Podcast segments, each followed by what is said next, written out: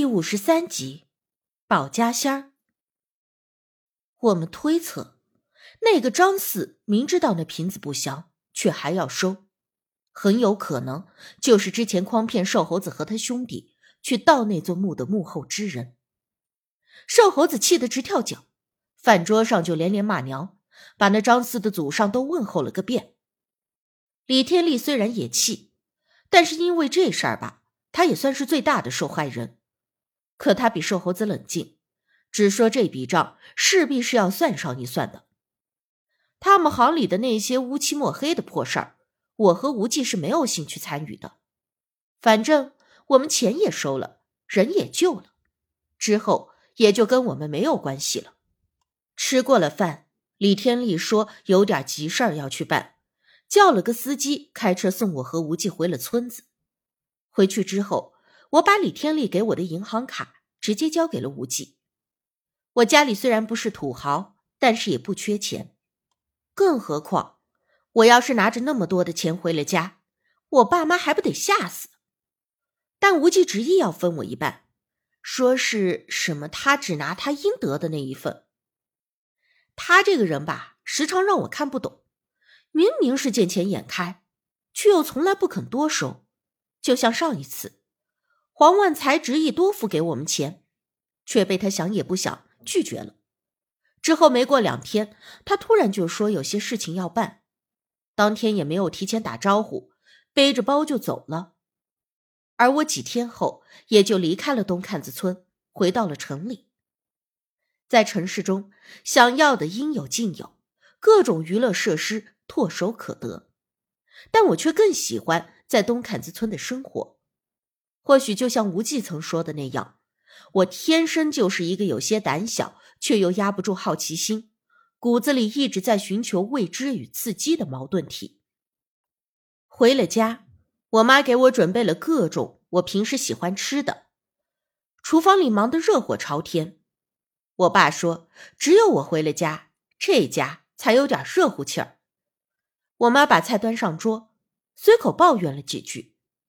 说明明生了我这么个女儿，却成天见不着面。放假要去农村，一住就是几个月。这刚回来，住不上几天，又要回学校了。但我妈这话音儿还没落呢，厨房里突然传来“砰”的一声，把我们三口都给吓愣了。过去一瞅，是菜刀莫名其妙的掉在了地垫上。我妈嘟哝了一句：“哎。”这刀刚才还插在刀架里呢，怎么就掉出来了？才说完，脸色几乎就变了，赶紧双手合十，朝着四方拜了拜。莫怪莫怪，我有口无心啊！莫怪莫怪。我爸看着直摇头，你看，让你别叨叨，总记不住。我笑了一下，就开始吃菜。我妈摆好了桌子，端了米饭给我。就问我：“青儿，这大仙儿不会怪罪吧？”自从我十岁出了那些事儿，我妈对这些就已经是深信不疑了。而且这么多年，也确实发生了不少奇奇怪怪、用科学无法解释的事情在我身边，因此爸妈就更加的坚信。就比方说，几年前我妈常常加夜班。我们家老房子那边是个老旧的小区，没有什么路灯，而且有一段路是非常黑的，一入了夜，行人都只有那么零零散散的几个。我妈这人从我记事儿起就知道她怕黑，从不敢一个人走夜路，而我爸那阵子总是出差不在家，那时候我还不住校，所以每天晚上都会去车站接他下班。跟我妈相反，我自小就不怕黑，几岁起就敢一个人走夜路，而那条路也走了十几年，没觉得有啥不对劲儿的。那天我如常的到点了，就往车站走，刚过一个十字路口的时候，就突然听到身后我妈叫我的名字。我猛地一回头，发现周围一个人都没有，四周黑漆漆的，更没有见到我妈。而就那么一瞬间，正当我心觉奇怪的时候，忽然一个摩托车冲着我就呼啸而来，从我身边擦身而过。当下我也没有多想，只是觉得奇怪。刚才明明听到我妈叫我的名字，那声音、语调、音量和我妈平时叫我一模一样，半分不差，而且我听得非常清楚，绝不是幻听。可是他人呢？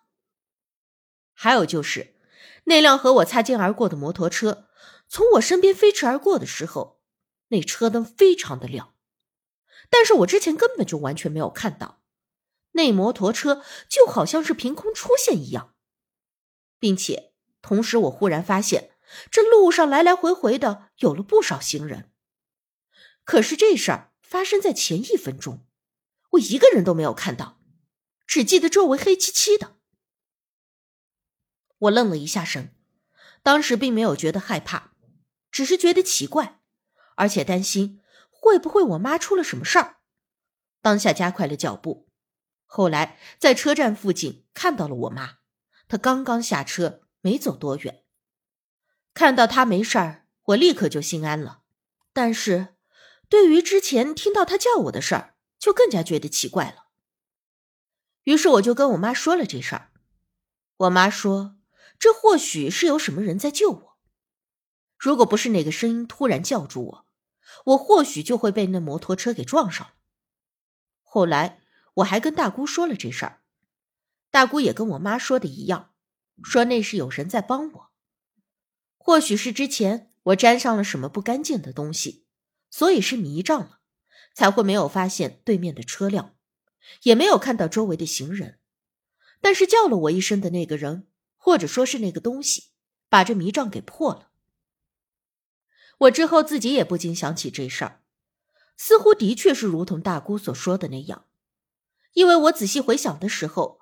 发现自己想不起来离开家门到十字路口那段距离发生的事，好像完全都是空白的，头脑也是混沌的。直到那个声音叫了我，那一瞬间，周围的世界突然就活了。还有一次是比较严重，我们一家人都出去旅游，当时住的那个公寓酒店突然就着了火，那个楼层。几乎整层都被连带着烧着了，但是唯独我们一家三口住的那一间，只有门烧坏了，但是内部完全没有着火。当时也没有想太多，没见过那么大的火，都只顾着紧张害怕了。消防车来了好多辆，我们一家三口乘着升降台直接出了酒店，没有受一点伤。后来我们才知道，我们隔壁两边的房间全部都着火了。但唯独夹在中间的我们那一间没事儿，就连酒店员工和消防员也都觉得奇怪。类似这样的大大小小的事儿有好多件，一件件说，那怕是一整天也说不完。在家里住了两天，我就收拾了行李回到了学校。我们学校不是什么重点，而我在班里的成绩也只是个中上游，爸妈对我的要求也不是很高。只要我平平安安、健健康康的，能考上个中流以上的大学，混个三本毕业，也就满足了。所以我在学校里的日子虽说无聊了一些，但也不算难过。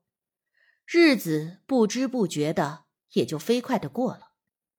而我时不时会想起暑假发生的那些事儿，想起无忌，想起那些诡异，想起我们经历的一切。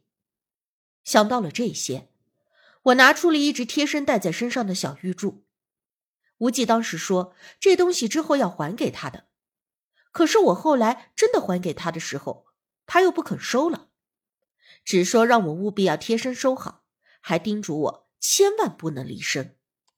一转眼就过了这么长的时间，从东坎子村分别之后，无忌就没了消息，给他打了几次电话，发了几次信息。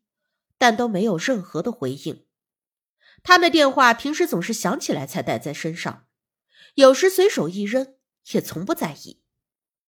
我电话问过大姑是否有无忌的消息，因为联系不上他，我有些担心他会不会出了什么事儿。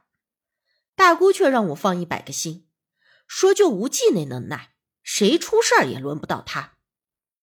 我无奈的叹了口气，想着下次要是见到他，我非得好好教训他一顿才行。青儿，你这戴的是啥呀？还挺好看的。